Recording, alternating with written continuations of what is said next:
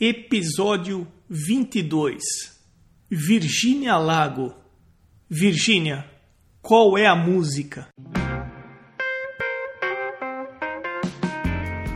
Começando mais um Arte Academia Podcast, um bate-papo sobre pintura e desenho acompanhado de histórias inspiradoras.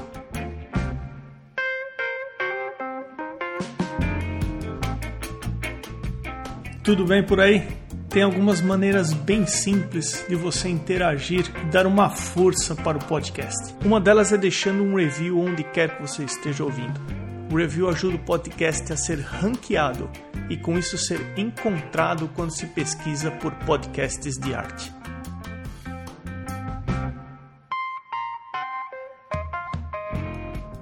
No site do Arte Academia você encontra informações sobre os episódios link para o grupo fechado no Facebook e como participar da campanha do Arte Academia no site Apoia-se. Você pode indicar alguém que você considera interessante para uma entrevista e também baixar um PDF de 16 páginas sobre luz e sombra gratuitamente. arteacademia.com.br. Participe! Hoje o bate-papo é com a Virgínia Lago. Virgínia, seja bem-vinda ao podcast. Obrigada, Emerson. É, um, é uma honra, um prazer. Eu estou muito motivado para esse episódio e eu resolvi fazer o seguinte: eu vou quebrar um pouquinho o formato do episódio do que normalmente eu faço com o podcast, porque eu vou contar um pouquinho da pré-produção dos bastidores do nosso episódio, porque aí as pessoas vão conseguir entender melhor. Eu acho que tudo o que você tem para falar. Então, ah, desde os convites que eu mando por e-mail, tem convidado que não, simplesmente me ignora, não me responde, tem convidado que marca a entrevista depois desmarca. Tem uma particularidade na nossa conversa de bastidores, na nossa troca de mensagens de bastidores, que fez toda a diferença, vai fazer toda a diferença nesse episódio, porque Virginia deve fazer por volta, por baixo, uns dois anos ou três anos que eu acompanho o seu trabalho pelo Instagram. Uhum por causa das pinturas de pets que você faz e que eu acho muito bacana. Parabéns pelo trabalho que você faz, é sensacional. Obrigada. Eu fiquei pensando, ah, eu vou convidar essa Virginia Lávaro para participar do podcast. E aí, quando eu enviei o convite por e-mail, você de imediato me respondeu uh, toda a sua lista. Falou, não, Emerson, vamos fazer, vamos. E em um momento da nossa troca de mensagens, você falou para mim assim: Emerson, tem uma pessoa organizando um material meu lá no Brasil, então pesquisa no YouTube, Virgínia, qual é a música? tá bom, eu vou me informar sobre o, o entrevistado e quanto mais eu souber sobre o entrevistado, melhor. Aí, Virgínia, eu fui para o YouTube e eu pesquisei Virgínia, qual é a música. Eu descobri que você era você. Dá para entender? É assim, eu, Entendi. Eu conheci a Virgínia Lago Pintora. E eu descobri nesse, nessa pesquisa no YouTube que você também é a Virgínia que trabalhava no programa Qual é a Música do Silvio Santos na década de 80. Uhum. A audiência do podcast está entre 35 e 44 anos, é a grande maioria do público que ouve o podcast. Então, eu vou sugerir para quem estiver ouvindo a gente agora fazer o seguinte: para o podcast agora, vai lá no YouTube, digita Virgínia, qual é a música? Vocês vão entender com quem eu estou conversando a partir de agora. Virgínia, depois dessa introdução, você pode contar um pouco sobre você, um pouco sobre a tua história? Essa é uma bela introdução. E como você é uma pessoa assim como eu dos anos 80, significa que a gente já está batendo fácil 50, né? Então tem muita história para contar. Em um determinado momento aqui da nossa conversa, a gente vai falar sobre pintura. Mas eu queria te fazer umas perguntas sobre a tua fase antes das pinturas lá no Brasil. Porque eu li no seu site que você veio aqui para os Estados Unidos em 87, eu estou certo? Uhum, tá certo. Como que surgiu a oportunidade de você trabalhar no programa Silvio Santos? Então, eu um, a minha família é muito artística. Todo mundo. Apesar de que eu tenho um, o lado da minha mãe, meu avô era um cantor de ópera. Eles foram imigrantes da Áustria para o Brasil. E a minha avó, a esposa desse meu avô, era uma dançarina. E o outro lado da família, o lado do meu pai, eram todos engenheiros. Tanto é que meu pai e meu avô começou um negócio no Brasil, é uma fábrica de que uh, produz válvulas de segurança e alívio, e essa fábrica existe até hoje. E o lado artístico uh, me fez assim participar de um bando de coisas que a gente tinha um clube no Brasil chamado Babenberg, austro-húngaro, era um clube que a gente jogava bolão e enfim, a gente fazia teatro todo fim de ano e eu tinha uma tia e a maioria da, da, da minha família botava as crianças todas para participar, fazer teatrinho, marionete, esses negócios. E eu fiz, quando eu já estava daí uma adolescente, eu dublei uma música nesse teatro. E todo mundo, meu Deus, Virgínia, que legal!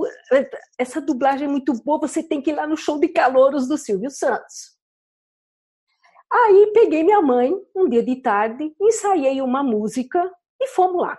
Ficamos na fila, na Vila Guilherme, fiquei na fila.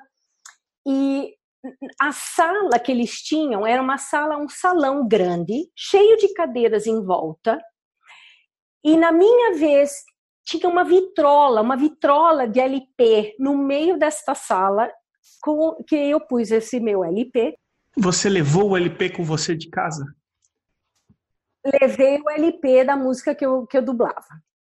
Aí minha mãe me emprestou uma escova de cabelo que estava na bolsa dela e eu comecei a dublar essa música. Deu 30 segundos dentro da música, o produtor na época falou: pode parar, pode parar, vem cá, vamos aqui para essa outra sala. Isso era numa quarta-feira, e falou: domingo eu quero você aqui participando do programa. E eu falei, mas pera um pouco, eu não tenho roupa, eu não tenho nada. Me dá pelo menos uma semana. Eu vou... Bom, naquela semana eu comprei um metro de seda ou cetim vermelho e a minha avó e eu costuramos esse, esse vestido. E eu costurei miçanguinha preta, era a coisa mais. Bom, fomos no domingo para gravar o tal do programa. E todo mundo falava para mim, Virginia, o que, que você vai fazer? O que, que você vai fazer? Ah, eu vou imitar galinha. Eu vou imitar galinha. Ah, então imita galinha. Então, não imita bem galinha, né? Eu falei, agora eu vou imitar galinha assustando.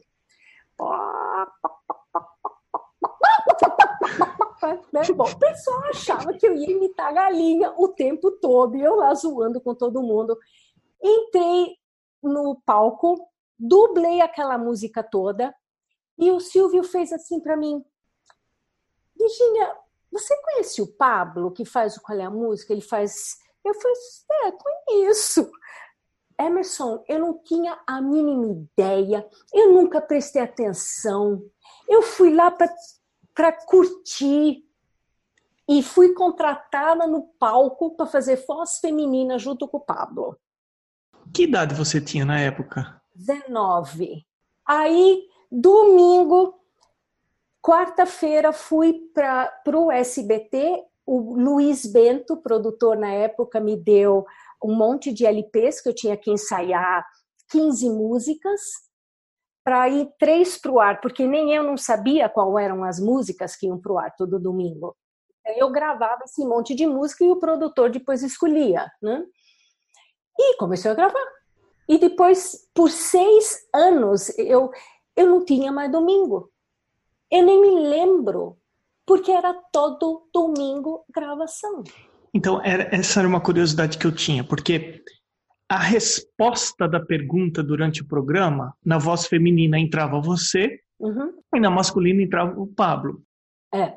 E você dublava um trechinho da música. 30 segundos. 30 segundos. Uhum. Você gravava isso previamente? Estava tudo gravado? Ou a câmera cortava para você? Não, tudo gravado. Mas eu estava sempre lá. A gente assistia o programa, porque caso o Silvio Santos quisesse chamar a gente no palco, todo mundo tinha que estar tá lá. Entendi. Um, por exemplo, o fotógrafo, Silvio, cadê o fotógrafo? Cadê o netinho? Cadê não sei o quê? Se o homem não tivesse, não precisava mais voltar. Mas o Silvio, ele era, ele é uma pessoa 10 não tem não tem é, palavras. Ele é um, um putz dono de empresa, ele é muito gente. Eu gostei muito, assim, em seis anos que eu trabalhei lá, eu tive três ocasiões que eu falava, ô Silvio, gasolina ficou cara, né? De repente, ele falava, vem no meu camarim, vamos conversar. Aí ele, uh, eu falava, então, é, eu estou fazendo faculdade, a gasolina tá cara, eu tenho que ir voltar, pegar disco, ensaiar. Ele, ah, até te dou um aumento. Pronto. Então eu fiquei tendo esses aumentinhos, né? E o SBT tem um banco dentro do SBT mesmo, e deu para fazer um pé de meia bom, viu? Na época. Você tinha um salário mensal ou você recebia cachê por semana? Não, era salário, eu era uma empregada do SBT. Você gravava no mesmo domingo? Sempre no domingo. Mas durante a semana eu tinha que ensaiar as músicas, né? Entendi. Você gravava a música inteira ou só o trechinho que ia pro ar? 30 segundos. Inclusive, depois de um tempo, o meu produtor já confiava que eu conseguia escolher o trecho certo. Então, eu escolhi o trecho da música que eu queria uh, dublar. É. Aí eu ensaiava, decorava a letra e às vezes, Emerson, não dava nem tempo de ensaiar e eu tinha que dublar aquela música. Então era muita mão, era muito. Ninguém pode ver meu lábio porque às vezes eu errava porque não sabia a letra e saía, sabe? Mas Virginia, assistindo no YouTube, você é super expressiva. Você não dubla, você interpreta a música. É, yeah. nossa, gostava muito. E aí eu fiz muitas outras coisas no lado no SBT. A época do Sérgio Malandro, ele me envolveu em um bando de shows dele, me levava lá como júri do show de dança. Aí de tarde ele tinha uma época um show de criança e eu ia lá para levar tortada na cara. Uh, participei muito do Cal... Uh, uh, nossa, como é que era o nome dele? Cláudio Cavalcante. Ele tinha as loiras e as morenas, aquele. Flávio aquele Cavalcante? Show. Flávio Cavalcante. Ô Virginia, aquela e a maquiagem e a pintura, como que como que era? Você mesma se maquiava ou não? Não, senhor, não, senhor.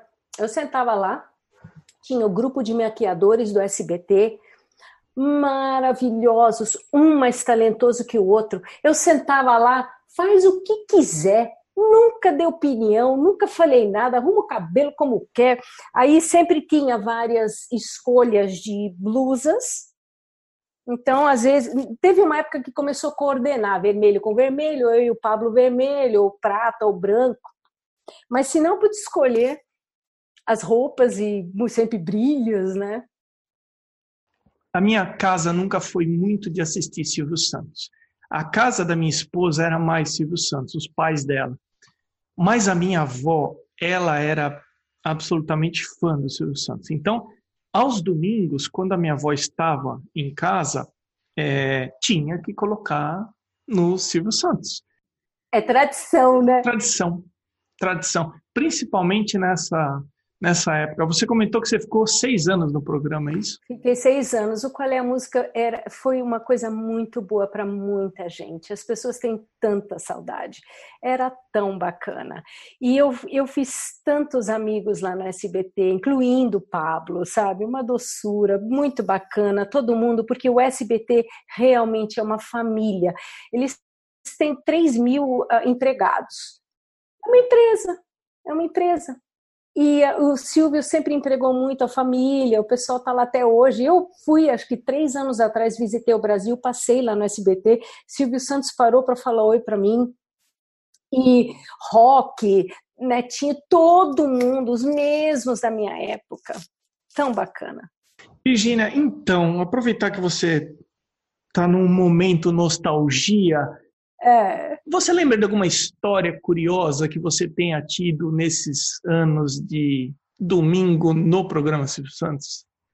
Olha, o que era muito gostoso era que enquanto o programa estava gravando, eu podia ficar ali no corredor e a gente, eu já estava toda pronta, maquiada, arrumada, e a gente ficava bagunçando e, e, e assistindo, né? E tem, teve um dia que o Lombardi, que tinha aquela voz que anunciava as coisas, ele tinha esse óculosinho assim, que nem eu, mais ou menos.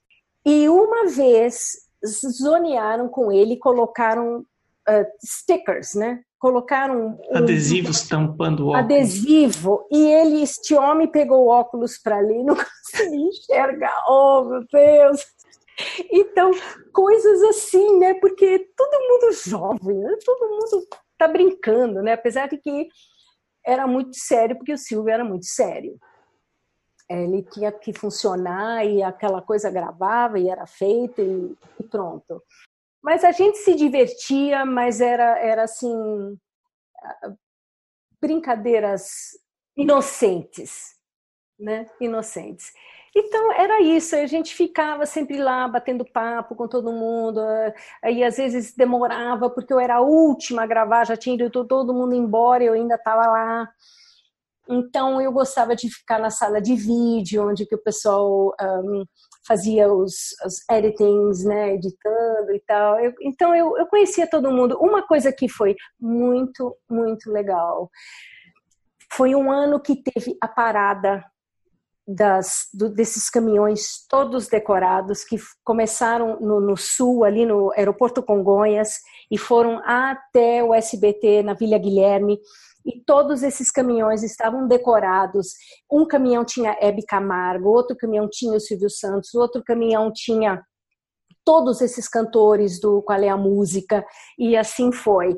E nós cruzamos essa cidade inteira, e por causa que eu sempre fui tão amiga de todo mundo, eu tinha eh, lugares onde os cameramans estavam de jeito que eles ficavam assim, fazendo um sinalzinho para eu olhar. Então eu tinha um monte de close-ups nessa viagem toda até lá. Uma Virgínia do Qual a Música, mais do que a Hebe Camargo, sabe? Então, foi uma coisa que para mim foi muito especial, porque eu acho que a gente tem que um, respeitar todo mundo, ser legal com todo mundo. E eu acho que eu tive isso no SBT. Eu sempre curti muito, principalmente cruzar com artistas famosos, né, no corredor, como Benito de Paula, coisas assim, né? Teve uma vez que o Benito de Paula estava saindo do SBT e tinha um cara vestido de árvore porque estava fazendo um programa de criança lá e ele foi assim, caiu em cima, quase o Benito de Paula teve um ataque no coração. Aquela árvore, o Benito de Paula não é comum, né? Pois é, eu estava lá nesse dia e vi e ri muito. E... Aí você via o palhaço Bozo passando, é, todo mundo né, no mesmo prédio muito legal, todos os, os um, as salas, tudo, né? Uma sala para esse show, uma sala para outro show. Virginia, e o Pablo? Você teve, você manteve contato ou você sabe uh, uh, o rumo que deu a vida dele? É, ele, ele mora na Europa. Ele mora entre Londres e Suíça. Ele é espanhol. Eu não sei o que que ele faz da vida hoje em dia. Talvez ele já está até aposentado, mas ele posta, ele me segue no Instagram, ele me segue no Facebook, a gente troca mensagem até hoje. Tá super bem. Então, olha aí, quem quiser, por acaso, é, acompanhar a Virgínia no Instagram, pode ir em quem você segue e vai encontrar o Pablo no Instagram também. Vai encontrar o Pablo. Ele vai, ele, o nome dele é Pablo SBT no Instagram. Nossa, vocês estão vocês são nostalgia mesmo, hein? Totalmente nostalgia. Uh, e como que foi o momento em que você deixou essa fase? O que aconteceu na sua vida para você fechar esse ciclo e começar um outro ciclo, saindo do Brasil e vindo para os Estados Unidos? Então, pois é, eu, eu fiz a televisão como um hobby. E a televisão me pagou um salário que eu pude um, fazer minha faculdade. apesar de que meu pai me ajudou muito, né? meus pais me ajudaram na faculdade, mas eu sempre paguei todo o material que eu precisava. Eu sou, formada desenhista industrial um, da FAP. Adorei essa faculdade, trabalhei um ano fazendo estágio na Grow Brinquedos. E isso foi um ano assim muito legal também que eu aprendi a fazer lista de produtos, Uh, o nosso departamento de desenvolvimento tinha um grupo inteiro hum, que desenvolvia uh, bonecas, roupas, uh, todos os agrobrinquedos tinham uma sessão inteira de puzzles, de quebra-cabeça. Tinha gente lá que fazia as facas que depois iam numa prensa para fazer esse puzzle. eles tinham máquina de, de extrusão de, de plástico para fazer as pecinhas de, de uh, joguinho de, uh, sabe, de pega-pega, né? Board games. E, um, e eu trabalhava nesse departamento de desenvolvimento. Eu, como eu sei falar alemão também, então eu, eu cheguei a ajudar a traduzir alguns brinquedos. Aí tinha o departamento de, de comunicação visual e esse pessoal fazia todas as, as os designs das tampas então foi um ano muito bacana. Também conheci muita gente, uh, outros designers que criavam os brinquedos em argila, né, brinquedo de criança, coisa assim. Então foi um ano muito legal. Daí me formei na faculdade, fazia o SBT no lado, eu tinha que sair da Grow Brinquedo uma vez por semana para pegar LP, para ensaiar, para gravar no domingo. Uh, Agrobrinquedos era em São Bernardo do Campo, quer dizer, eu tinha que acordar às 5 horas da manhã para chegar na hora que começa o trabalho, para poder sair de lá e ir para a faculdade, que terminava às 11 horas da noite. É só, só jovem que aguenta isso, né? Então, tá, fomos, fomos, fomos, formei, só que eu ainda tinha um namorado. Eu conheci com 19 anos o Daniel me apaixonei loucamente e tudo que eu fiz sempre foi em função desse amor. E o Daniel, nos conhecemos na praia e eu sempre falaram que amor de praia não sobe serra, mas subiu. e acabei casando com o Daniel. Daniel é nascido em Miami, Flórida.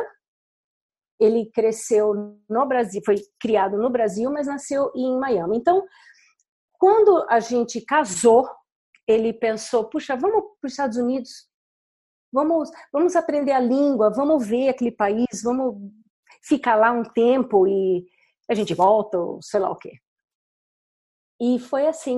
Então eu dei entrada em toda a minha papelada no Brasil.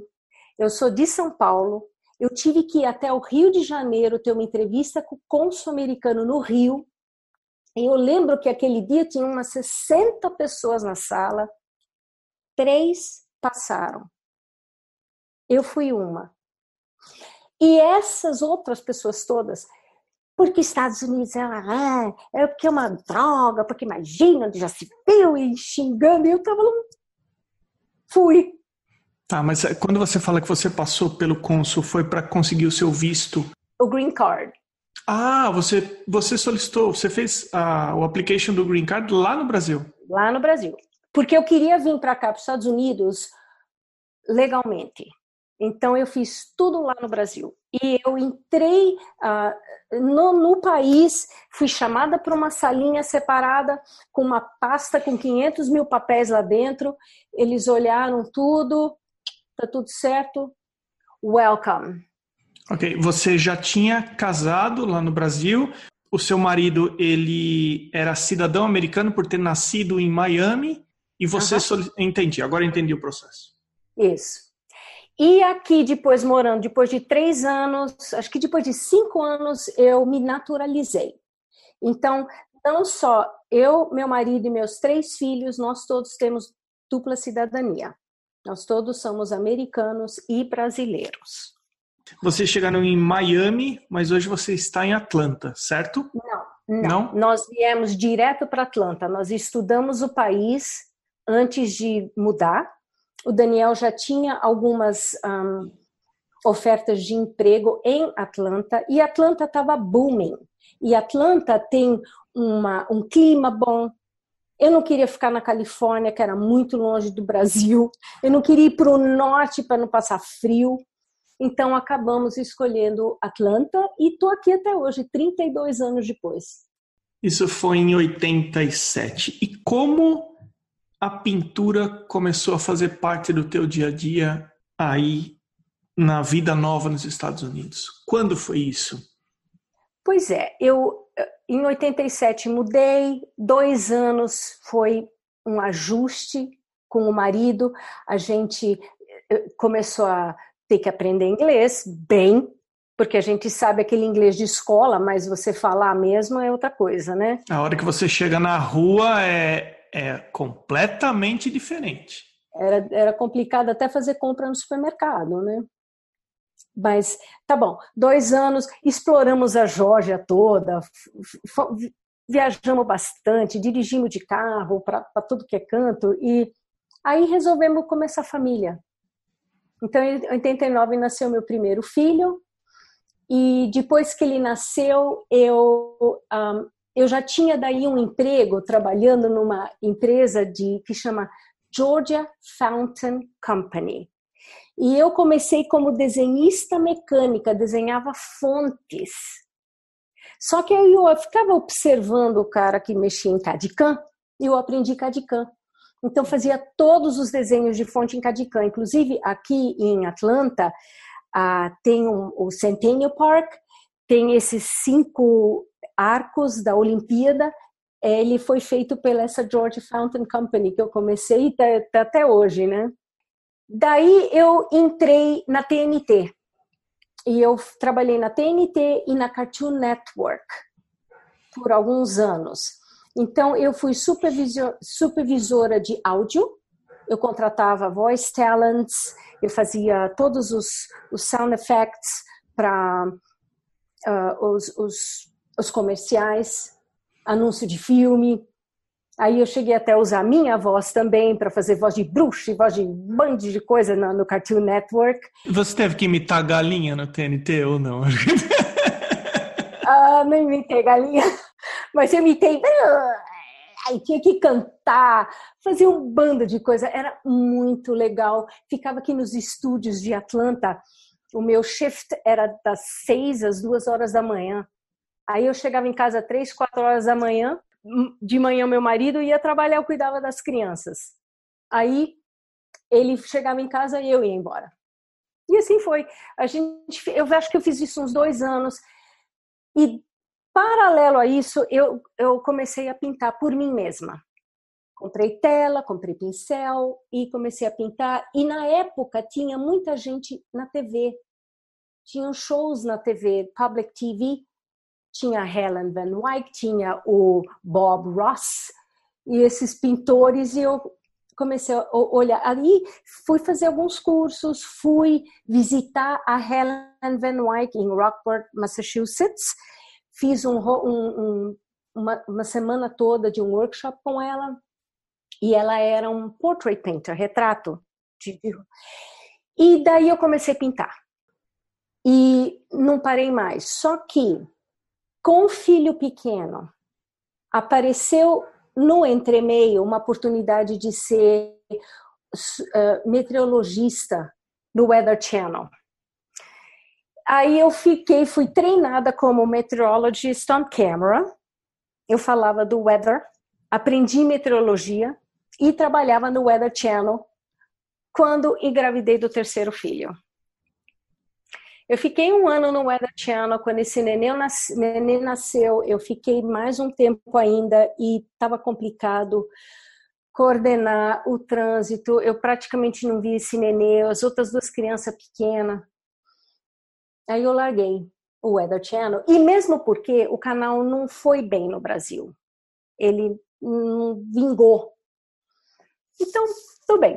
Aí eu abri a minha própria empresa, comprei uma van, botei escala lá dentro e comecei a pintar parede, comecei a pintar murais. Chamava Vilago Concepts. E naquela época tinha muita a moda de full finish, aquelas paredes de melequinha, eu chamava parede de melequinha, né? Eu fazia melequinha nas paredes. Pintei muito mural em escolas, eu criei muito mural, uh, eu pintei cafeterias inteiras, uh, os, os uh, bibliotecas inteiras, os corredores inteiros, o que eu pintei de escolas e murais e coisa, tudo motivos infantis bem coloridos e foi ótimo. Aí eu comecei a idade começou a chegar e você ter que subir num andaime 15 metros começou a cansar, bichinha aqui. Ai. Bom, aí eu falei, sabe o que? Agora chega disso. Hum, vou começar a pintar no meu estúdio. E retomei retrato. Mas, Emerson, eu, eu assinava os meus quadros com uma patinha no final. Uma patinha de cachorro, porque eu sempre fui muito pró-animal, sempre curti cachorro. Eu tive uma época que tinha seis cachorros aqui em casa. E o meu, o meu, eu, eu tive por dois anos um coach de pintura. E ele falava assim: eu nunca entendi por que, que você punha patinha na tua assinatura, né? Mas um dia eu acordei de manhã e eu falei assim: eu vou começar a pintar cachorro deixa eu experimentar, ver como é que é pintar cachorro. Até fiz uma tatuagem no meu pescoço de patinha de cachorro, seis, sete anos atrás. Bom, o que, que eu fiz? Eu achei um grupo no Facebook e eu falei, meninas, me manda foto dos seus cachorros, que eu estou criando um portfólio de raças e eu não ia pegar qualquer cachorro do Google, né? Cachorro de foto de, de, de computador comecei a criar os cachorros, isso menos de dois anos atrás, né, Emerson? Menos de. Eu comecei em abril do ano passado, foi quando eu vendi o primeiro cachorro. Eu comecei a pintar esses cachorros e conforme as pessoas foram vendo esses cachorros, eles foram comprando. E eu não parei mais. Mas faz menos de dois anos que você começou uhum. a pintar cachorro? Olha, eu tenho pintado, tá vendo aqui atrás, todos os meus quadrinhos, eu, eu andei criando portraits e rostos, e estou pintando e estou tentando esse mercado, e, e, e não estava clicando comigo. Não estava clicando.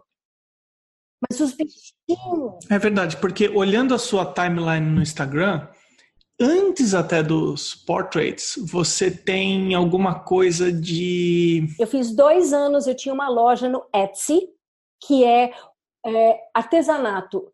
E eu estava fissurada em miniatura.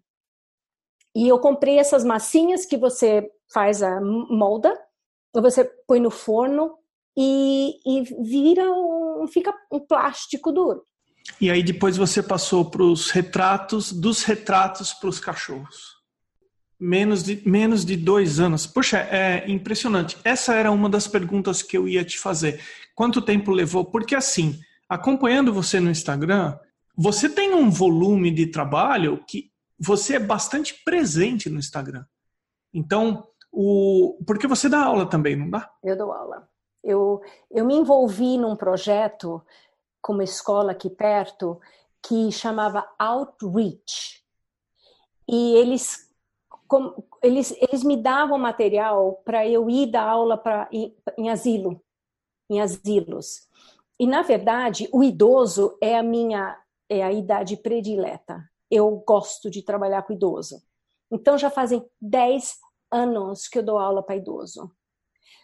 E eu dou aula para grupos com Alzheimer, eu dou aula para grupos de idosos que são talentosos e querem realmente aprender, porque eu sou muito séria com fundamentos.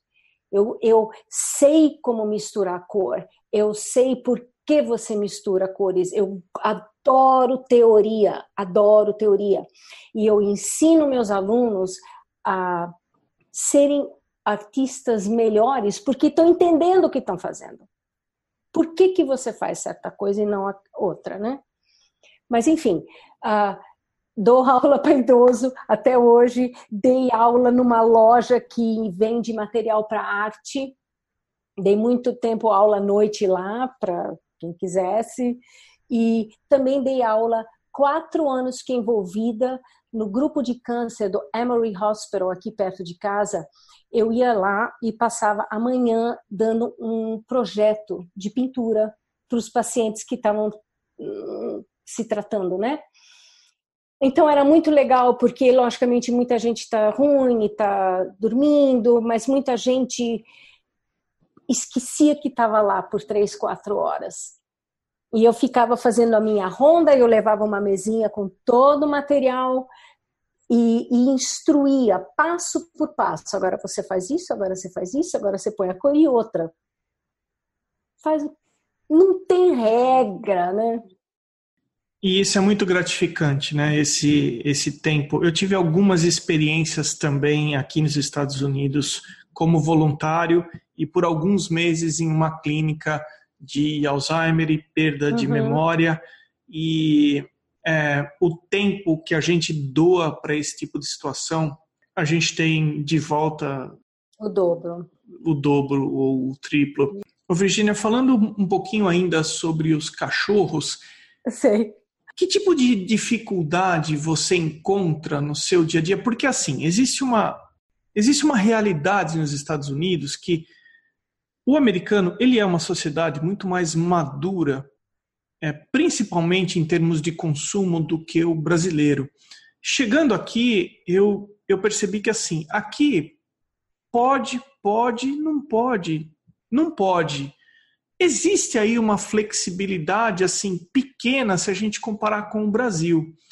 Então, quando você trabalha por encomenda, eu estou imaginando que as pessoas enviam a foto para você e aí você determina, ó, tem um prazo de entrega, tem uh, a sua foto tá legal, a sua foto não tá legal. Eu vi que no Instagram você às vezes você informa o tamanho da tela. Então assim, por mais maduro que seja o mercado americano, aonde você acha que você ainda tem que educar o consumidor americano em termos de consumir arte, em termos de fazer uma encomenda para um artista, para uma pintura?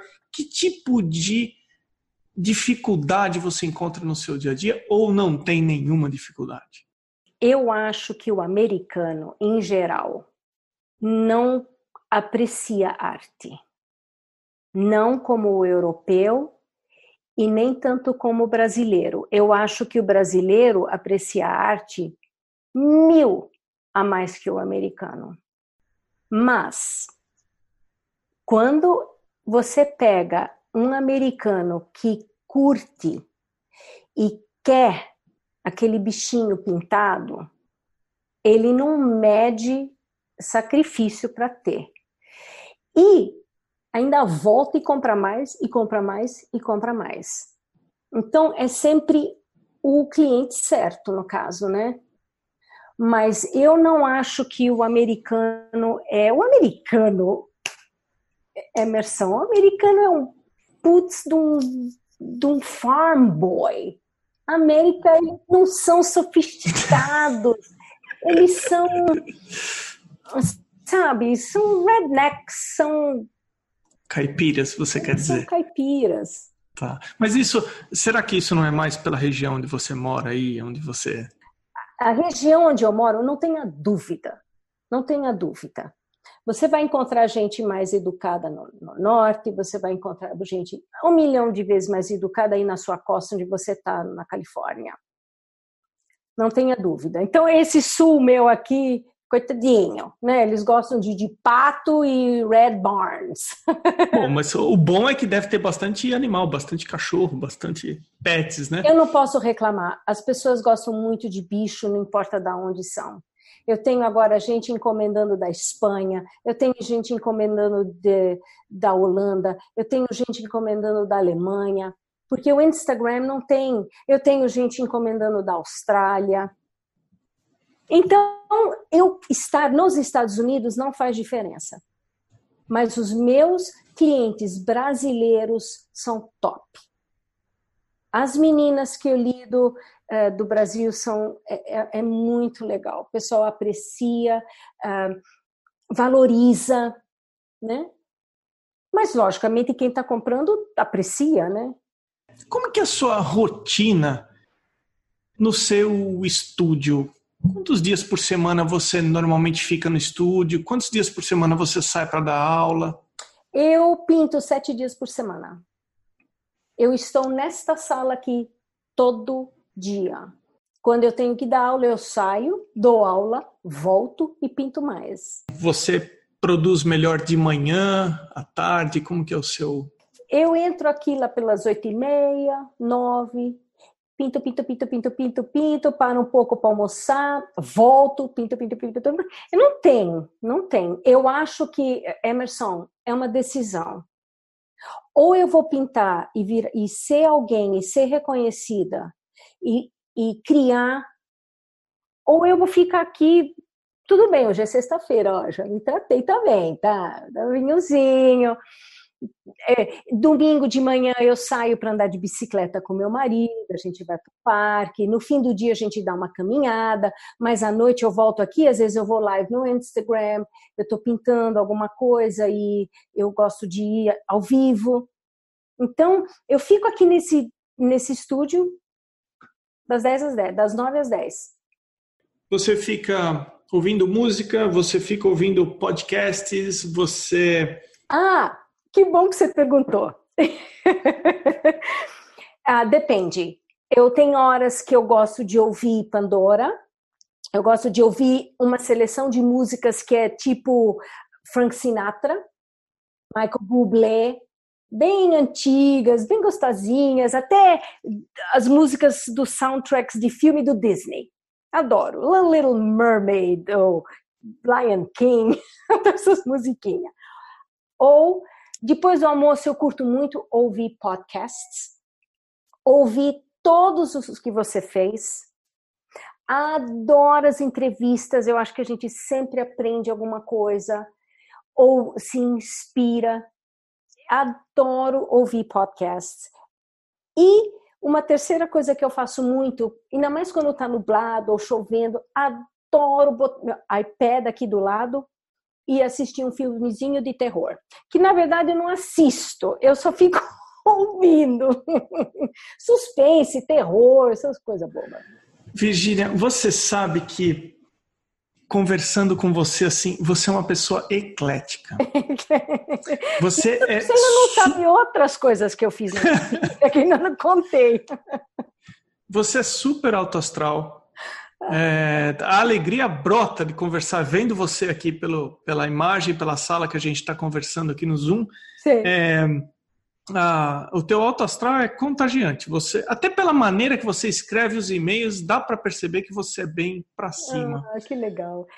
É, Oi, diga, você ia falar alguma coisa? Não, não eu, eu, eu ia. Eu ia comentar, assim, por exemplo, uma coisa que eu acho que é muito importante para as pessoas que querem, porque eu, eu gosto muito de incentivar. E quando eu dou as minhas aulas, não importa a idade, é, as pessoas dizem, ah, mas eu já tenho 60, ah, mas eu já tenho. Mas pega e faz. Vai todo dia e pinta e aprende e desenha, você vai melhorar. Você só não pode desistir, tem que pegar para valer né? E eu gosto de tecnologia, não sou muito boa, tá? Mas eu curto o Instagram, eu curto o Facebook. Mais do que tudo, eu adoro comunicar com as pessoas. E você só vai conseguir vender se você for real, se você conseguir criar um relacionamento com as pessoas.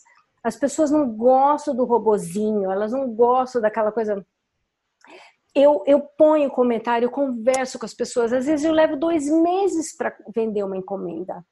Mas eu estou conversando com aquela pessoa. Naquele mês não dá para comprar, mas no outro dá. Daí eu faço uma anotaçãozinha, eu lembro, eu vou lá, converso mais uma vez. Né? No Messenger, eh, no Messenger do Facebook. Então você, à noite, quando eu não estou mais pintando, eu estou conversando, conversando com as pessoas, né?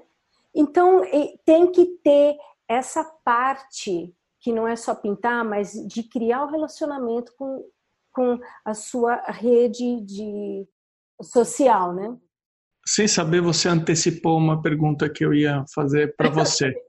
Porque eu ia falar uh, que conselho você daria para quem está começando ou que tem a intenção de seguir no mesmo caminho, seja é. pintando pets, ou pintando paisagens, ou é. pintando. É, mas você falou uma coisa muito importante que é sobre aprender de verdade, realmente aprender, realmente estudar. Uhum. Uma coisa que eu observo tanto no Facebook eu não tenho um perfil no Facebook, eu só tenho um grupo do Arte Academia que eu estou formando no Facebook. Uhum, Mas eu participo de alguns grupos até para divulgar o podcast. E também no Instagram, mas mais no Facebook e também em grupos de WhatsApp. Eu percebo que tem muita gente que se preocupa muito em receber, eu diria, elogio do que faz, ao invés de realmente colocar a pintura no sentido de receber uma crítica construtiva. As, as pessoas colocam muitas vezes as obras ou as pinturas só esperando receber uma motivação, mas eu não sei até que ponto uma fração das pessoas ou o tamanho que é essa fração das pessoas, elas estão, elas estão realmente preocupadas em aprender o que é preciso aprender. Aprender a desenhar de verdade, aprender a misturar e fazer as cores, aprender as características de uma tinta óleo, o que você pode fazer, o que você não pode. Eu posso estar totalmente enganado, mas eu, eu vejo muita gente, entre aspas, se virando, fazendo e cometendo equívocos que se buscasse um caminho, uma instrução formal, seja um mentor, seja um ateliê de bairro, seja um professor, alguém que possa orientá-lo para fazer da maneira certa, essas pessoas não estariam perdendo o tempo que elas estão perdendo. Elas iriam evoluir muito mais ao invés de ficar no tentativa e erro, tentativa e erro, tentativa e erro. Então, assim, o que você falou sobre é importante as pessoas irem atrás de informação, eu assino embaixo. Uhum. Eu concordo plenamente com o que você falou. Uhum. E, e, mais uma coisa muito importante, Emerson, eu sempre falo isso muito para os meus alunos. Se você toca piano e você pratica o dia inteiro, à noite você não tem nada para mostrar. A gente que pinta, você acha que só porque pintou aquele quadrinho tem que guardar e acha que é um masterpiece? Não. Every now and then você vai fazer um masterpiece. Você tem que pintar o dia inteiro e joga tudo fora, não precisa nem guardar, porque você tem que estudar, você tem que praticar. Mas a pessoa pinta o negócio, oh, que lindo! Não, não está lindo. Você só está é um passo a passo para ficar lindo qualquer hora. Você nunca sabe. Exatamente isso que eu estou falando. A pessoa faz um desenho e já coloca aquilo é, como se fosse é, exatamente uma, uma masterpiece. Então é assim, o, ele não está nem preocupado em desenvolver a percepção visual dele, porque quando ele coloca, ele publica aquilo, ele compartilha aquilo, alguém que tem uma percepção visual melhor que a dele vai identificar uma série de coisas que poderiam ter sido melhor resolvidas. Lógico, lógico. O que eu penso quando eu vejo um, uma, um desenho assim, ou um quadro assim, a primeira coisa que eu penso é: legal, keep practicing, continua praticando. Tá? Você vai chegar lá. Ah, mas vai, vai. Põe o tempo, põe as horas e você vai. Eu pego quadros, às vezes, de um ano atrás, Emerson, eu já repintei acho que uns quatro porque você vai criar, você vai desenvolvendo o olho, você vai desenvolvendo as misturas, as técnicas, as cores, né? Apesar de que eu tenho quadros antigos aí que, ah, legal, não preciso fazer mais nada, né? Tão bons. Então, mas eu posso, eu vou confessar para você, eu não gosto de ver pintura antiga minha. É.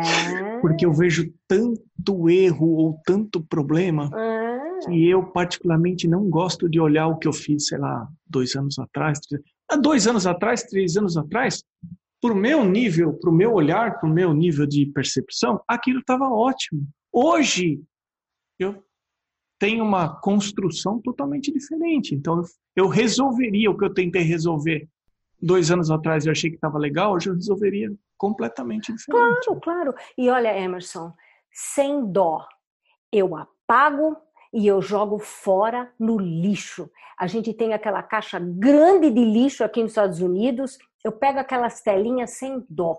Já fiz portraits de gente que viu, meu Deus, que coisa horrorosa que tá isso. Eu não quero nem nunca mais ver. Entendeu? Eu vou guardar para quê? Eu pôr no livro, não vou. Tá bom, você de vez em quando, de repente, vai achar um Da Vinci antigo, um Picasso antigo, mas, meu, pensando. Eu não tenho tempo para virar Picasso, mas ok. Virginia, você saiu do Brasil muito nova, com 19, 20 anos, pelo eu que você me contou. com 24. Ah, com 24. Uhum. É, eu me perdi um pouco na nossa linha de tempo aqui. Mas, enfim, não deixa de ser nova, com 24 anos. Você está aqui desde 87, então 97, 2007, 2017, a gente está falando aí de mais de 30 anos dos Estados Unidos. Tá bom, nem se compara. Eu estou nos Estados Unidos há um pouco mais de quatro anos e meio. Não faz cinco anos que eu estou aqui. O que, que você sente falta do Brasil? Eu sinto falta é, a cultura do brasileiro. Ela é quente, ela é gostosa, ela é um, leve até.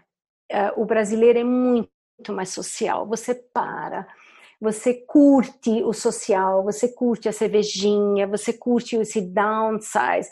Eu acho uh, o americano. Eu, eu tenho muito amigo americano também e eles curtem também essa parte de social e tal, mas ele é mais é mais é, é diferente, é mais não parece que nunca passa da primeira, vai, da, da primeira marcha, sabe? E o brasileiro, ele é gostoso, é, talvez porque eu seja brasileira, é óbvio, mas nada contra o americano, eu, eu, eu, eu admiro muito o americano, admiro o jeito que trabalha, admiro o jeito que produz, admiro a organização, admiro como tudo funciona, e eu fui criada dessa forma. Então, eu me adaptei em dois dias eu estava adaptada aqui. Eu gosto como tudo funciona, eu gosto do respeito, eu gosto da fila, eu gosto, eu gosto, né? Mas o Brasil tem assim aquele charme, aquela coisa. Eu tenho muitos amigos brasileiros aqui também, que a gente já se conhece há, mais de 30 anos, desde que eu cheguei em Atlanta, fiz amizade e é bom demais, é bom. Então tem que ter o grupinho do Brasil, mas eu curto meus amigos americanos também, mas você só tem que adaptar a essas culturas e pronto.